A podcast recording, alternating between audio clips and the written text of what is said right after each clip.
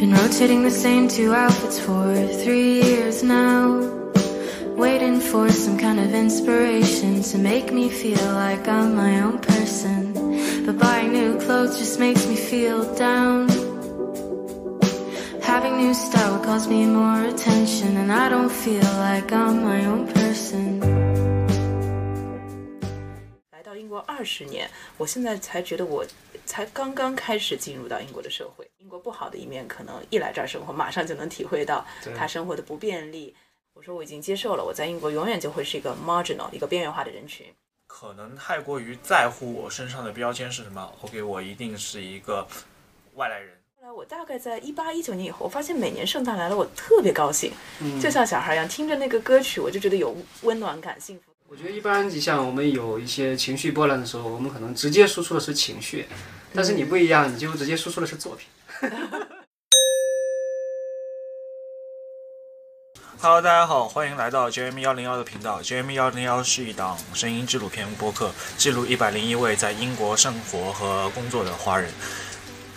呃，大家好，我是刚刚出差回来的 Jerry。大家好，我是 Marcus。呃，我们今天迎来的是第四位嘉宾，从长江顺流而下的 Winnie。欢迎欢迎 Winnie。欢迎 Winnie。Hello，大家好，我是 Winnie。嗯，我们现在正在一个秋雨绵绵的伦敦的下午，然后是在泰晤士河畔的一个小小的工作室里录这期节目。虽然说身在西方，但突然有一种江南烟雨的感觉，所以很开心在这样一个特别的地点，和马老师还有 Jerry 一起录这一档节目。对，因为我们知道，其实维尼从小在江南生活长大，是可以算是半个宁波人吧。所以，呃，从宁波来到伦敦，你会有一个什么样的感受呢？嗯，对，因为我来英国其实已经是二十年之前了，呃，当时的一些冲击还是非常大的。我还记得在离开宁波的出租车上，出租车司机播放的是《爱在西元前》，是不是突然有年代感了？嗯，然后那是在那个时间离开中国来到这里。刚刚来英国的时候，我感觉至少我花了好几年适应。嗯，其实我是今年的六月份在去拜见一位畅销书作家的时候，我还和他说，来到英国二十年，我现在才觉得我才刚刚开始进入到英国的社会。啊，真的吗？嗯，哎，是不是那个呃，让人觉得有点生畏？但是我觉得来有点劝退的意思。这个呃，那倒没有，我觉得是每一年都觉得离英国近了一点，近了一点。但到了二十年周年的时候，我觉得人生的天平发生了一个倾斜，我现在才觉得英国真的变成家了。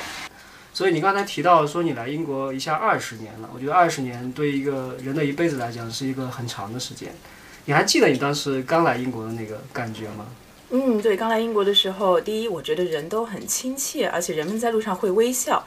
呃，这个观察我在现在可能不会只做出了，但当时是一个很强烈的感受。可能因为当时的话，呃，在国内生活的时候，大家比较的呃忙碌。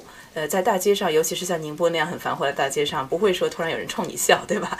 但是在英国的话，因为人比较少吧，所以在路上遇到的时候，特别是一些呃郊区的地方，见到你，特别是周日见到，会跟你说 Good morning，呃，遛狗的人啊，老太太、老爷爷都会跟你微笑，所以那个对我来说是第一大冲击，就是人们的一种至少他表面上的一个友好。然后第二大冲击的话，就是他各种各样的一个做事的方式。我这里呢，就是单纯说一个。我那个时候把我震撼三观的事情，大概在二零零二年的四月份，我那个时候刚刚入英国本地的公立的中学，嗯，其他东西的那些冲击就先不说了。有一天中午来，我们突然被告知，对不起，今天午饭不供应了，只有三明治。为什么呢？今天我们的午饭的员工罢工了。嗯，有点震撼三观。我当时就拉住一个老师问：难道他们不需要提前许可的吗？难道他们不需要干嘛干嘛吗？所以那个可能也是一大震撼吧。所以文迪，你是最早很很小就来这边上读书了是吧？就是嗯、呃小学、初中。对我当时的话经历比较独特，呃，是我爸妈把我带过来的，因为我的爸爸来这边嗯、读硕士，所以在当时工党布莱尔的政权下的话，实际上嗯、就是我们陪读的签证是可以在这边我妈妈找到工作，然后再去换比大其他的签证，所以就这样留下来的。明白。所以这二十年有什么比较大的一些人生的这些高光时刻吗？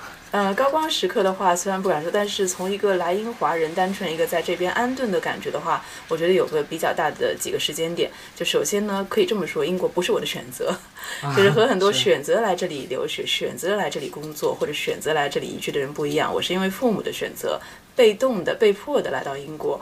嗯，我其实从小十二岁自学的是日语。我可能小的时候可能会更加对东瀛的文化感兴趣，所以来英国以后，我对英国无感。就是这个文化呢，我也不尝试去理解它，也不尝试去多学习它，所以可以说错过了前五年、十年的一个学习英文的大好机会。因为那个时候我下了课更愿意在网上搜自己喜欢的兴趣内容。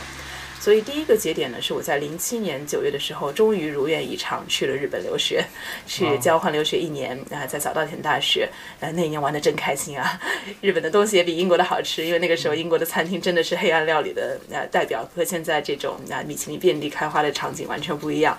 嗯、但是我回到英国之前，我仔细思考了，我究竟是想要在日本以后，比如说再读个研究生，甚至在英国呃日本工作生活，还是说回到英国？那个时候我已经是第一次感觉到，其实我宁可在英国工作。呃，理由的话，可能之后可以跟大家分享。嗯，然后第二个比较大的节点的话，可能就是呃在。二零一八一九年左右，因为我有了现在这份工作，我现在这份工作的话，可以说是我人生中的幸运，因为它把我童年所有的梦想都结合在了一起。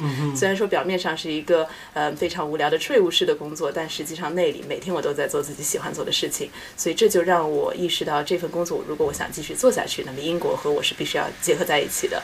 呃，乃至于现在就是呃二十周年啊、呃、到了以后，我现在感到的话，我是真心的喜欢上了英国。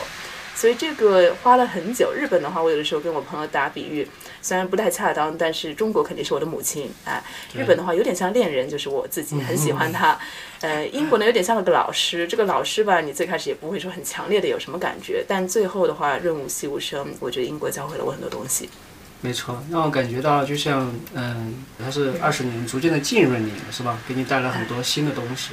对，突然有一种感觉，就是说日本可能更像一个初恋情人，就是 大家心心念念一定要有的我一我的一个理想情人是什么样子，但是兜兜转转，最后发现当要一起过日子的时候，英国可能是最适合的那个 husband。哎，真的有这个感觉，对。对，其实我在呃，因因为我也知道维尼他是出生在四川嘛，那四川其实有一篇很著名的文章，就是某一个呃从湖北去四川的人，那个人叫诸葛亮，他写过一篇文章叫那个《出师表》，里面有一句话叫“尔来此，二十有一年矣”，就有一种世事沧桑的感觉。我刚刚听完维尼的那些，呃，一直在。各种河边、海边、水边漂流的这种 啊经历啊，同其实也有一种怎么说这种世世事沧桑违和感，就是你在二零零二年的时候第一次来到英国，呃，那个时候还是英国的工党当政，然后那个时候英国还算是一个比较强盛的发达国家，到现在英国已经变成了一个日益衰退的一个前老大帝国。嗯，那么在这二十年中，你对于英国的感受是什么样子？嗯，这个感受肯定非常复杂，而且不断的变化。就像刚才提到的，因为英国并不是我主动选择来的地方，所以对最开始的话，我对它肯定是无感，或者说，呃，我只是去适应它，但没有说有什么特别热爱的地方。但是呢，待久了以后，我现在真的对于英国，特别是伦敦，我是处在一个热爱一种无脑热爱的那种状态。那么英国呢，它必定任何一个地方生活有它好的一面，不好的一面。呃、我有的时候也和朋友说，英国不好的一面，可能一来这儿生活，马上就能体会到它生活的不便利。呃，比如说修一个管道啊什么的，修两年，嗯 对，修两年，还有那个账单收到吓一跳啊、包括在电话上你要办一个事情，跟着人工录音那种非常抓狂的，要等一两个小时，还不一定给你解决啊，等等等等。但它好的地方的话，首先我是英国教育的受益者。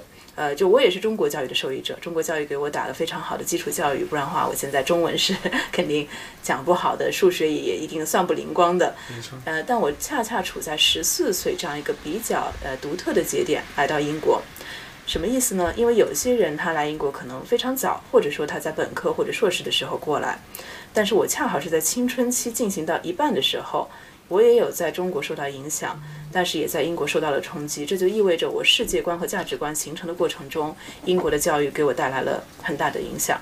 那么我必须说，英国教育里面它最好的一点是什么呢？就无论我经历的公立教育，就真的是非常普通的一个在当地排名倒数第二的学校啊，以及我之后高中考进了文法学校，就是英国非常著名的一个系统 Grammar School 啊，免费可以去读，但是啊，它是属于政府的一部分的一个啊选择啊择优录取的学校。那么整个过程中，我意识到他对于你个人的一个尊重。初中的时候，我因为数学考得不太好，因式分解经常考二十分，摸底卷啊，就不是那个期末考试。我有的时候是会被叫起来站着，然后那个被老师训一下，这可能是很多人的一个经历。但是在英国的话，所有的老师真的是以鼓励式的教育，所以我刚刚来英国的第一年，我感觉被老师们治愈了。而且老师是把我当平等的人去对待的，嗯，这是就是我第一个感受，就是他对于你人格的尊重。第二点呢，就是对于你选择的尊重。我十四岁来的话，赶上 GCSE 的最后两年，也就是英国义务教育的最后两年，就已经可以选课了。对。然后选课的话，我就选了一些稀奇古怪的课程，比如说 IT 啦，因为还是比较喜欢打电脑的。比如说 Drama，也就是说，其实表演也是可以打分的。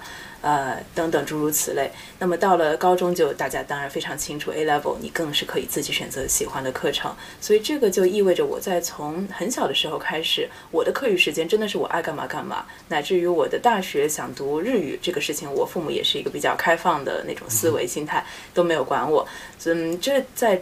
职场过程中，我终于意识到这个是我拉开差距的一个法宝之一，因为我就一直在追逐自己所喜欢的。那当人有热情的时候，有热情驱动的时候，一些苦啊、累啊、加班啊，你就不会把它当回事儿了。没错，所以据我了解，温迪有很多的爱好，对吧？他自己也在写小说。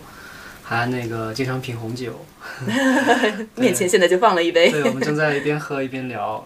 所以就是你刚才说的有一点，我觉得特别触动，就是嗯，你好像有很多选择，然后你也不会说，呃，有一个单一的答案。不论是你在读书的时候，还是在工作的时候，你刚才能具体再多说一点，就是说你是怎么在工作中让觉得这是一些法宝，然后让你去在找到一些乐趣在工作中。嗯，对这个的话，可能说起来有点抽象，但是呃，这么讲吧，好多毕业生在找工作的时候，也许也会来找到我说，哎，我选哪个工作好？我是这家投行好，还是那家基金好？我做金融还是做会计？会计的话，我要做审计还是税务？到底对我来说有什么区别？哪条路更好？所以呢，从华人的学生那边，我经常听到的一个提问是，哪条路对我更好？这个当然是非常对的啊，我们大家所有的人性都是趋利避害的。嗯，但是我一般就会说，你等一等，就这个好，这是一个价值评判，这个好是基于。一系列因素的，你认为的好是赚的钱多，对吧？对。生活条件会好一点，还是说你每天干的舒心，你进来的团队对你尊重，还是怎样？所以这个呢，我觉得呃，很多人他不一定会这么去想事情，而是呢，因为我们的有一些大的价值体系环境，会就让我们去追逐所谓的最多、最好、最强、最快啊等等。没错。那么我有的时候就会说你喜欢什么？这个可能是呃出发点的不同，而这个你喜欢什么呢？通常是英国教育的出发点。对，对他们来讲，这个思维是很正常的。嗯，对，因为我呃，我之前也接收过很多这种学弟学妹问我问题，就是说学长啊，我那个我在想我要不要留在英国，然后他他们会我很问我很多问题，留在英国好或者不好。然后我的点是在于，我一直会跟他们说，我的第一个问题，你想不想留在英国？第二个问题，你愿意留在英国，你愿意做出什么样的牺牲？因为对于很多的中国人来说，签证是最大的一个问题，尤其是留在这里工作，有很多的公司它不给那个工作签证，那么也就意味着其实我们的选择面是很窄的。那么很有可能，其实比如说我热爱戏剧，我热爱嗯画画，我热爱写作，但是由于签证的问题，我不得不去做一些我不太喜欢的。比如说，我不得不去做会计，我不得不去做翻译，我不得不去 Big Four，不得不去投行。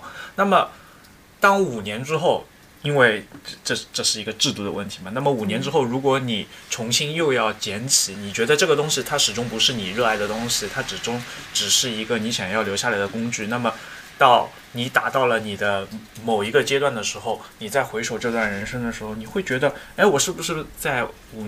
我在过去的五年，我是在浪费一定的时间。对，嗯嗯，其实，在最终的话，我们所有人都是在一定的限定条件之下，有一点点自己小小的自由。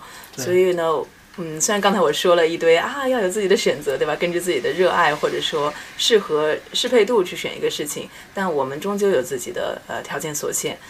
所以呢，就像刚才马老师说的，我有很多爱好，但是那些爱好都目前没有成为我的主要的职业。我主要职业还是一个勤勤恳恳的税务师，和数字法规还有客户啊打交道。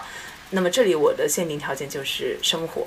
对，哎，生活的话还是需要呃有。每个月赚钱把账单付掉，这是 英国人的说法，或者他们就说对吧？你得把面包给赚了，头上得有一个，呃，有个顶。那么对我来说呢，呃，税务师这个工作，因为我已经耕耘了很多年，它能够让我比较快的，就是呃适应这边的一个社会，呃，能够让我生活至少对吧？不用担心面包和牛奶的问题。在这个基础上呢，我把这个职业和解。也就是刚才说的，我尽量把工作塑造成自己喜欢的样子。我尽量让工作里的具体的内容，呃，是我爱干的事情。呃，比如说对外演讲，那我就把它幻想成，对吧？我小时候曾经想当老师，我就把这个当成是当老师。呃，诸如此类的。呃，所以这个呢，就是对于生活的想象力，会让一个人对于工作的看法不一样。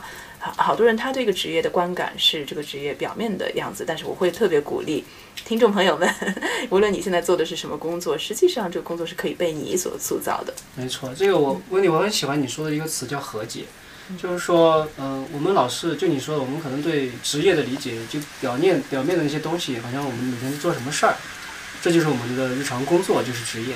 其实，说实话，你当你不断的趁着职业之后，你会发现，好像职业之间的差别其实并不大。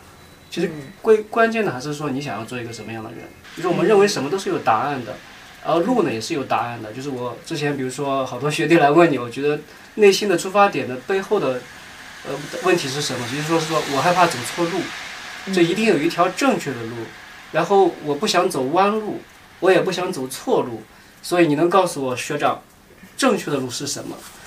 其实不一定有一条正确的路。每一条路都是正确的，每一条路都是体验嘛。就你说的，我可以去跟各种东西和解。就最重要，你不论在做什么工作，不论站在哪个岗位，不论站在哪个地方，好像是说，你在这个日常的事物中，你怎么塑造成你想要那个样子？对，我觉得其实我我们有时候我们会执着于把人生过成一个公式。对，就我们说前面本来就没有路，然后以以前有一句话叫做“走的人多了，便也成了路”。没错。但是我的疑问是，走的人多了，这条路就一定就是路吗？也不见得就是。我们好像一定有一个所谓的人生的呃标准公式，就是你达到了这个，达到了这个，达到了这个，你的人生才算圆满。对。但是如果是真的这样子的话，我们为什么还要过我们的人生呢？没错，没错。我们为什么还有七十一个不一样的人生体验呢？所以这个本来就是个伪命题。但是我其实很喜欢维尼，我在之前跟维尼聊天的时候，他所说的，把他的工作。可能一开始并没有那么喜欢，但是我把它当做一个积累素材的一部分，为以后的人生做体验。而且我就知道维尼他确实就是这么做的，因为我可能 我可能内心始终会很执着的觉得维尼他除了一个税，他是披着一个税务师外表的一个作家。对。因为他今年春天的时候刚刚发布了自己的新书，他的新书里面就把很多他在工作里面遇到的一些。啊，经验啊，包括遇到的一些案例，包括他看到的形形色色的社会，全部把它融入到了他自己的小说中。没错。那我就觉得，其实维尼他的人生态度永远是非常积极进取的。就是我们可能所有人都带着镣铐在跳舞，但是我们依然可以跳出很好看的舞蹈。没错。嗯，维尼，你介意你谈一下你的新书吗？哎，没问题，就谢谢，呃、谢谢 Cherry 啊。就是这个呃新书的话叫《浮灯流水》，呃，是一个二十五万字的呃中文的小说，一共三十个章节，呃，然后它描写的就是在二零一八年到二零一九年的啊脱欧进程当中的一批在伦敦生活的华人的，主要是专业人士，还有移民到英国的家庭、外派员工啊、创业家啊等等。然后这部小说的话，实际上我在二零一五年底、二零一六年初就是打算要写，但是直到二零二零年疫情发生以后，有一种驱动力，觉得再不写就迟了。因为大家还记得疫情刚刚发生的时候，其实我们都还是对于这个病毒的危害性是有很大的未知感的。那么那个时候我真的感觉到人生苦短，如果不写完，我觉得我无法去见我的 祖祖宗宗，对，到时候之类的。嗯，所以还是很幸运，花了一年三个月的时间，因为疫情期间不需要通勤，然后呢也有呃大量减少了那种社交活动，所以就有时间把它写完。嗯，那么这个的话，其实虽然说是属于，呃，可以说是我人生中终于有一种完成感、达成感的事情。我觉得我现在真的，就算啊说说句，嗯，不吉利的话，就算我今天闭眼了，我觉得我见到我的呃爷爷奶奶啊、外公啊，那么我还是会觉得我我能见他们了。敲下桌子吧。对，大概六七岁的时候，我的人生理想是做一个足球运动员。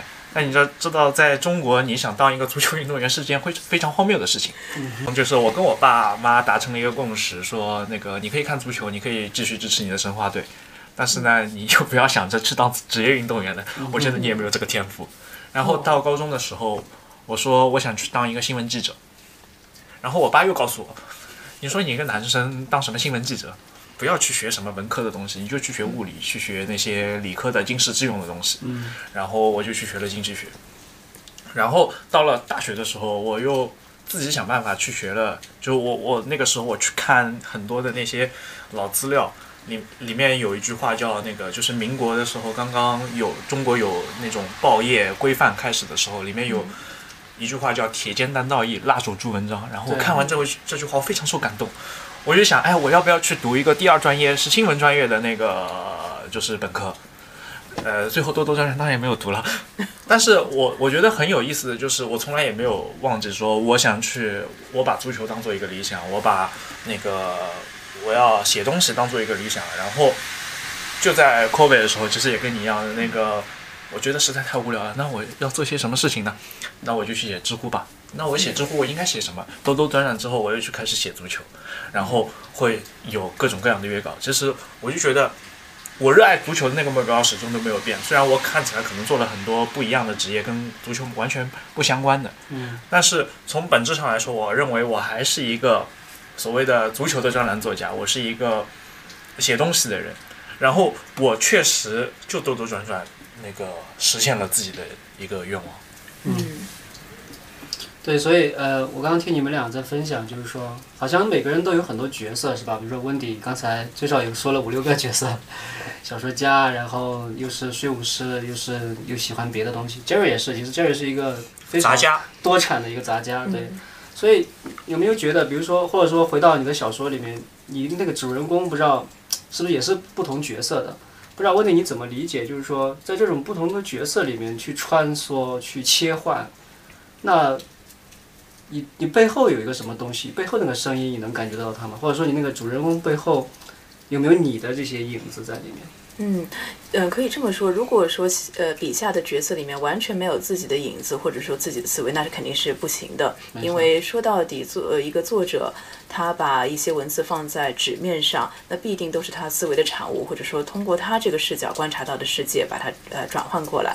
哪怕我的小说里面写到的和我性格差别非常大的人，那我也还是以我的视角去诠释了他。呃，所以主人公必定是有我的影子，或者说有我思维的呃东西在里面。呃，这么说吧，就一年三个月小说写完，当时是在二零二一年的四月下旬。我记得我写完的时候，那个感受就是我被治好了。呃，可以说写小说以前的话，我内心有很多冲突的一些地方。嗯，那些冲突的地方呢，其实和身边最亲近的人讲，他们也不一定能听得懂，因为没没有一个人能重复你的人生，他无法呃感觉到就你觉得痛苦的点在哪里。但通过写完这个小说，而且小说一个比较呃优美的地方是，你可以给所有的事件。赋予一个解释，现实生活中很多事情是没有解释的，它就非要有个事情砸在你身上就发生了。但小说里呢，你可以在里面所谓英文讲 make sense，放一个逻辑在里面。那么这个逻辑融会贯通以后的话，我觉得我自己被治好了。问题你有没有呃，就是在二十年以来，有没有经历过一些比较自己特别难过去的一些坎？嗯，这个肯定还是经历了很多的，这也是为什么我说小时候把我治好了。要治你肯定是有病，对吧？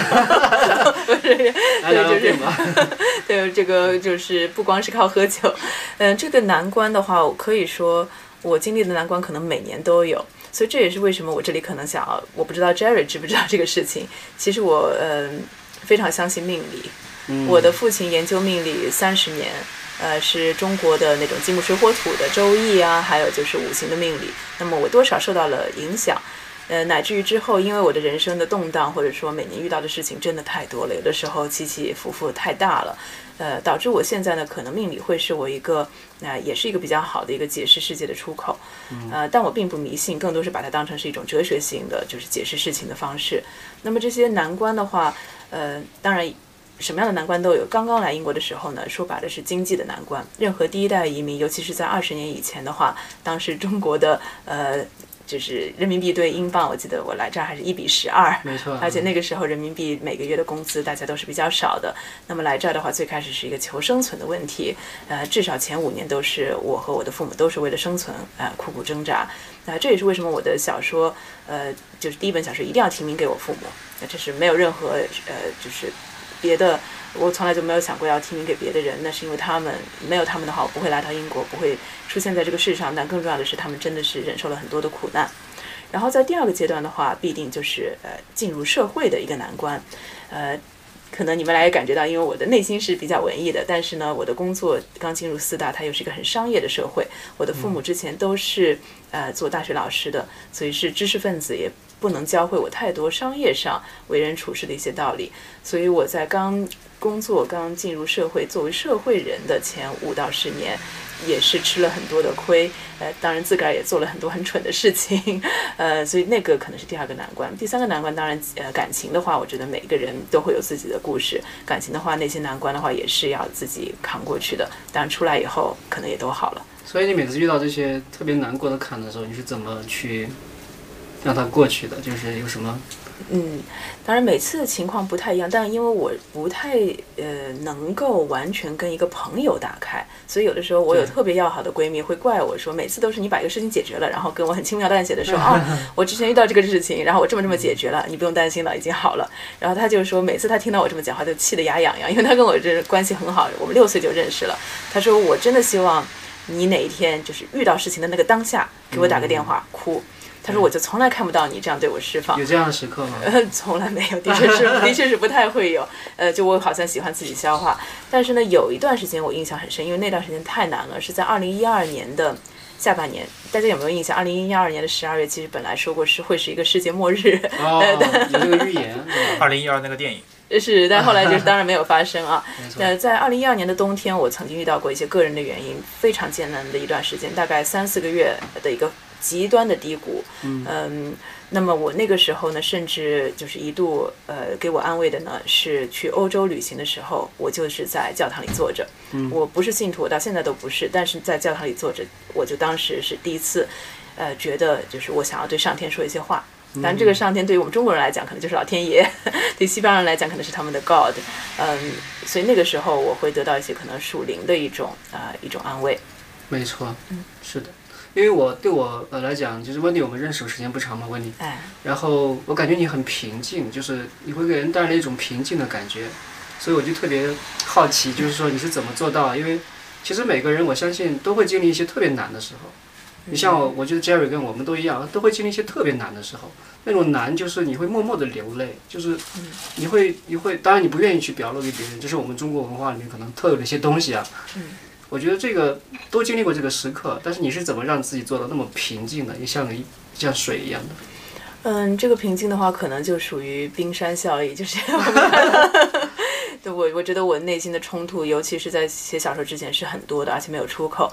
嗯，现在我找到出口了，就是当我觉得遇到什么不开心的事情，我有足够的爱好。可以让自己释放，呃，所以像写歌曲也是，呃，以前遇到过有个解不太解不太开的一个结的时候，那我就写歌，然后写歌词，然后你的注意力瞬间得到了转移，而且最后还能得到一个艺术作品。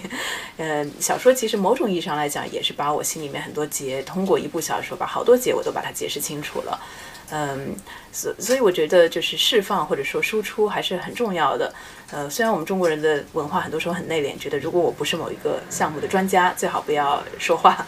嗯，但输出的话，一方面对心理健康很有益，第二的话，就像我说的，呃，你输入给外界什么信息，那就会有志同道合的人过来，那么幸福感就会慢慢增长。没错，我觉得一般你像我们有一些情绪波澜的时候，我们可能直接输出的是情绪，但是你不一样，你就直接输出的是作品。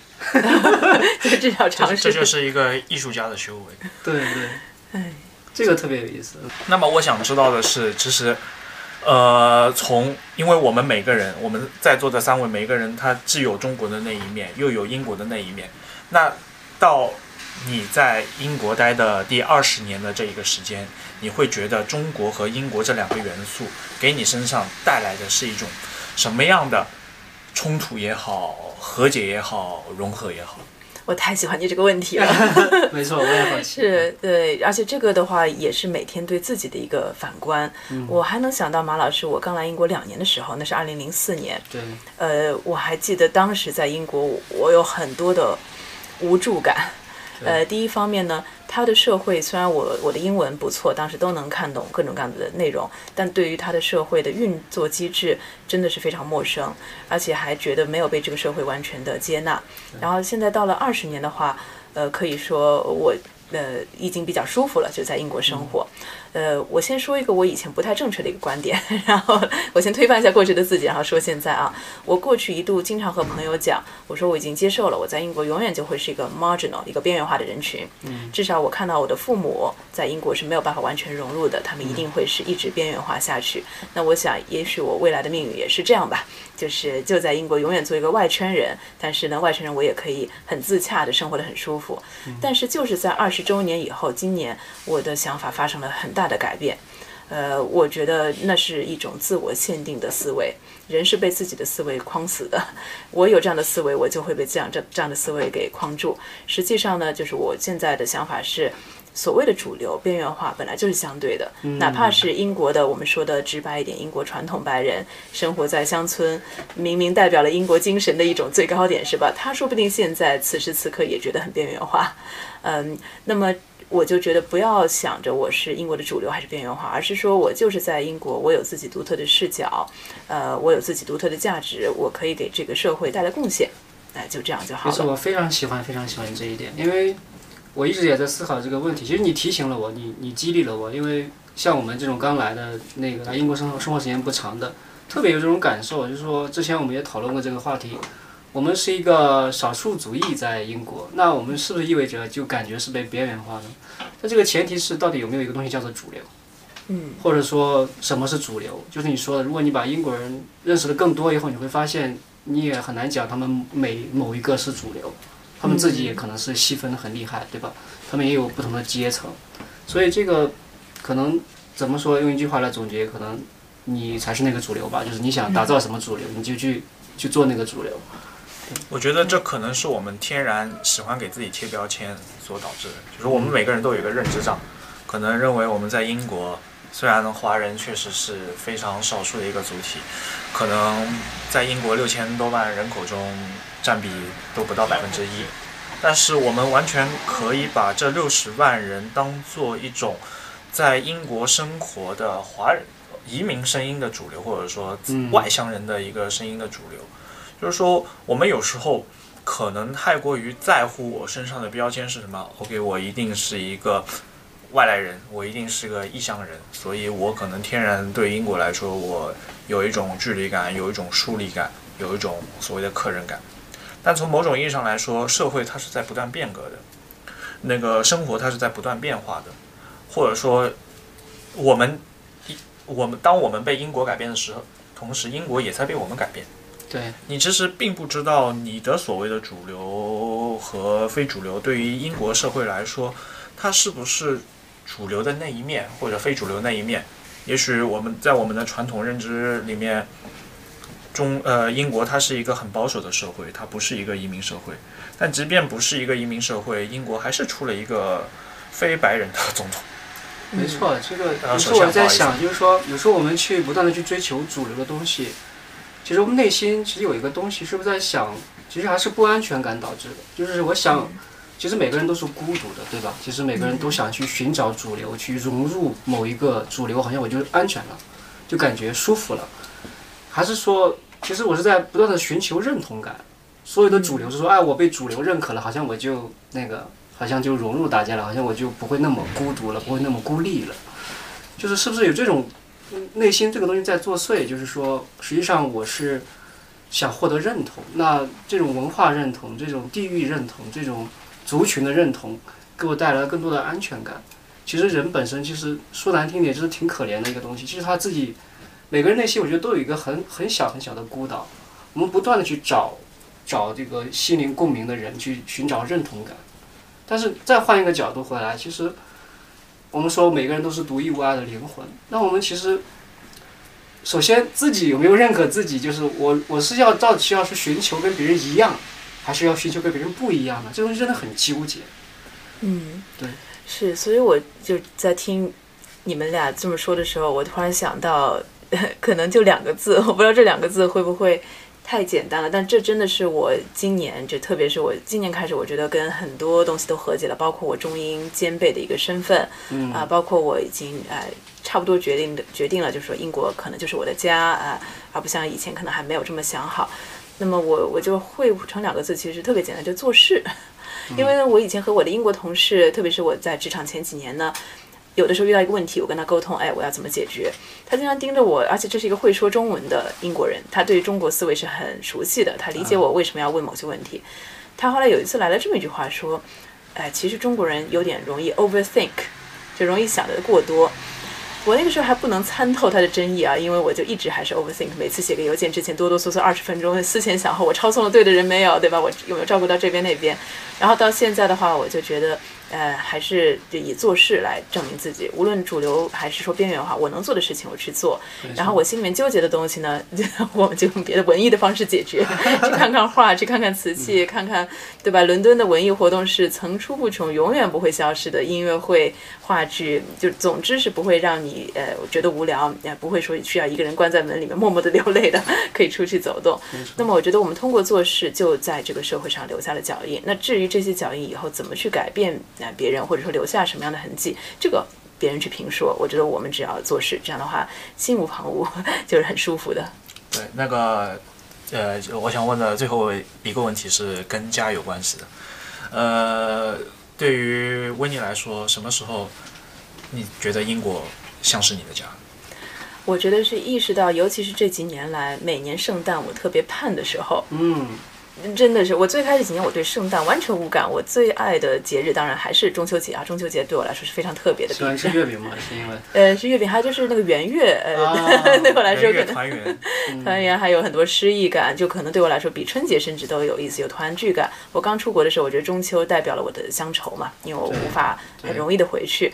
呃，但是呢，后来我大概在一八一九年以后，我发现每年圣诞来了，我特别高兴，就像小孩一样，听着那个歌曲，我就觉得有温暖感、幸福感，就喜欢看那些圣诞树，然后自己家里后来也买了一棵。那个时候我大概觉得，哦，这个国家也对我的潜意识终于有了一个不可磨灭的影响。嗯，我也觉得圣诞是个团聚的节日了，就是终于有一种所谓的安定下来的那种 settle down 的那种感觉。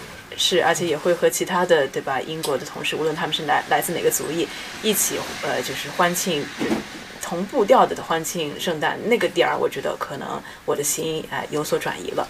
温迪，你是不是特别？温迪是不是特别喜欢那种圆满，那个欢庆的这种一种场景？我刚刚听杰瑞说这个小说的场景，还有这个中秋的场景，还有圣诞节的场景，好像都指向这个气氛这种场景。嗯，我觉得人还是得给自己找点安慰。从生活观来讲，我是一个非常悲观的人。这个悲观不是说我每天抑郁，而是说我对很多事物的发展的预判。我觉得如果不去做干预，我是悲观的。包括我在工作当中项目管理的时候，我经常跟我的同事说，我们得去 manage 一下，去管一下这个进度，不然的话，事情一定是会朝你不想要的方向去行进的。所以从一个事物管理的角度，以及对于一个大的预判的角度，我会持悲观的。想法，这样会让我更现实的去处理事情。但是呢，在艺术作品上，嗯，那么，呃，我就没必要给自己找堵了。对我今天从那个温迪这学到两个东西，一个是和解这个词，就是跟所有东西和解；另外一个东西就是你可以把你的情绪转化为作品。嗯，这是一个我们说这是一个艺术工作者的一个自觉性。对对对。非常感谢我你，非常感谢。哇，雨也停了，你看，这又是个圆满的结局。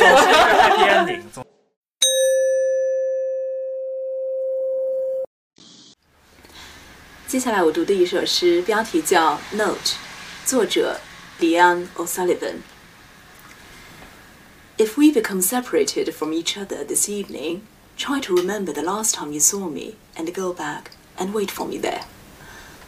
I promise I won't be very long.